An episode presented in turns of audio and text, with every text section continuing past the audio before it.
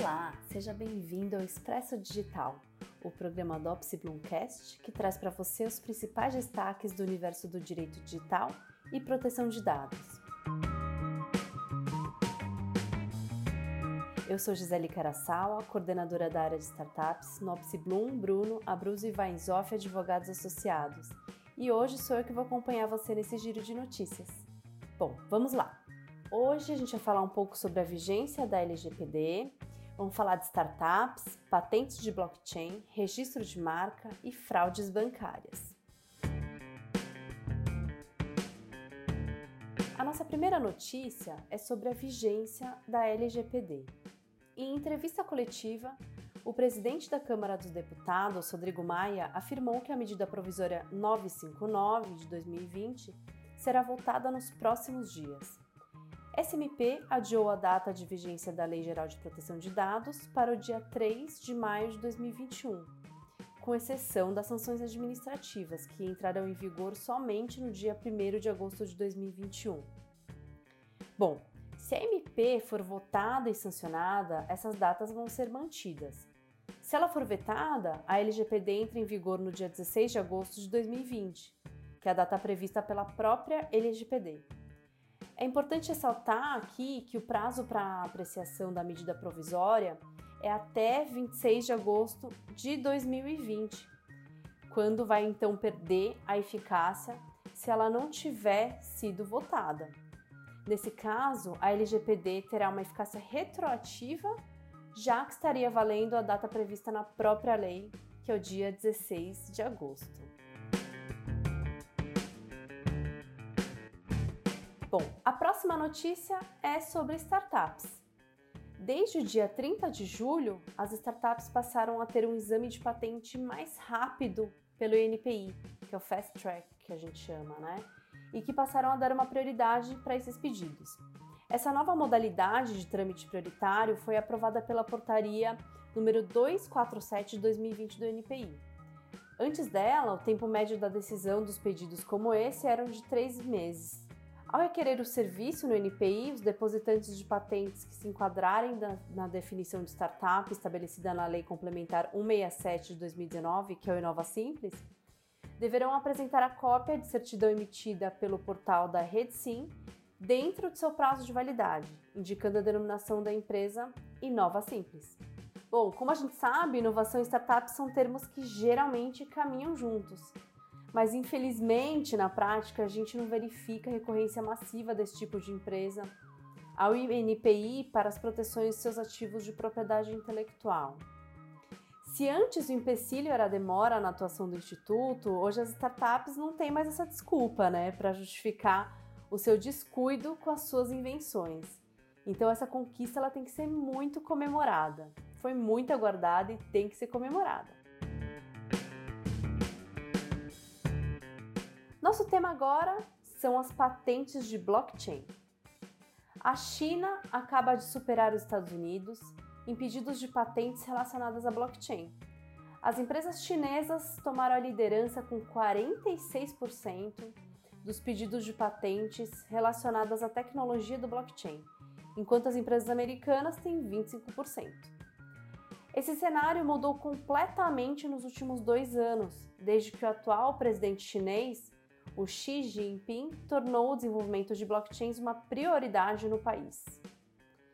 Bom, só para pimentar um pouquinho aqui a disputa entre esses dois países, com alguns números para vocês, as três primeiras empresas desse ranking mundial do relatório da IPR Daily são chinesas, sendo a primeira delas o Alibaba, que a gente conhece bem, já ouviu falar, e já os Estados Unidos amargam o quarto lugar com ninguém menos que a IBM.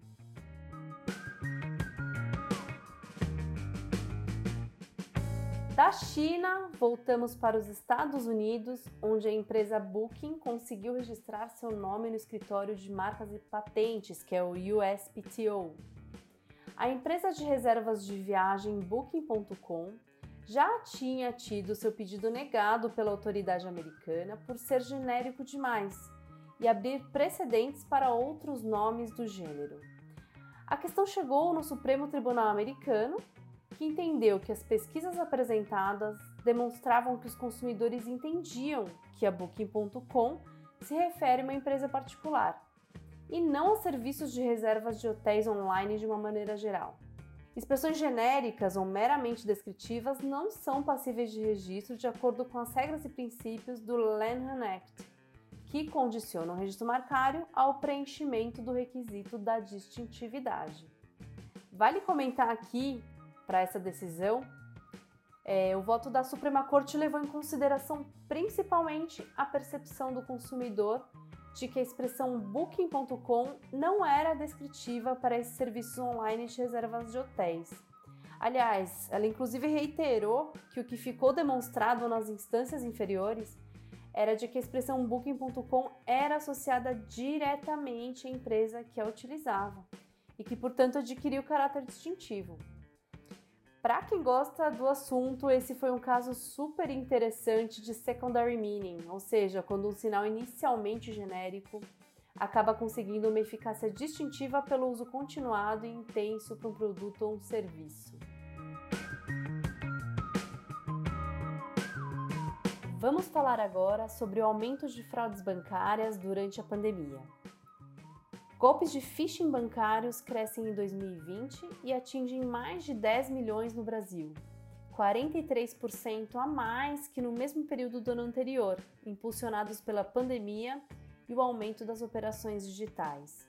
No phishing bancário, os criminosos enganam a vítima por meio de links maliciosos e aplicativos, com o fim de obter seus dados bancários. Para se proteger dessas fraudes, é importante tomar alguns cuidados quanto à segurança da informação. Dentre eles, a gente fala aqui do uso de antivírus constantemente atualizado, desconfiar de mensagens recebidas por e-mail e redes sociais a respeito de sua conta bancária e, por fim, não compartilhar dados sem a certeza de proveniência do site ou do aplicativo. Bom, antes de encerrar, eu deixo para você aqui uma dica de leitura é o artigo A Ética da IA nos Cuidados de Saúde, uma revisão de mapeamento, de autoria de Jéssica Morley, Caio Machado, Luciano Floridi e outros. O artigo revisa a literatura referente à ética da inteligência artificial na área da saúde, com o objetivo de resumir os debates atuais e identificar questões em aberto para pesquisas futuras. Bom, pessoal, nosso episódio de hoje chegou ao fim, mas na semana que vem tem mais.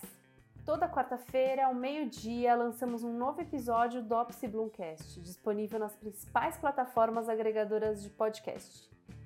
Não deixe de visitar o nosso site, que é o www.opsibloom.com.br e acompanhar as últimas notícias de proteção de dados e privacidade no nosso portal da privacidade que é o www.portaldaprivacidade.com.br.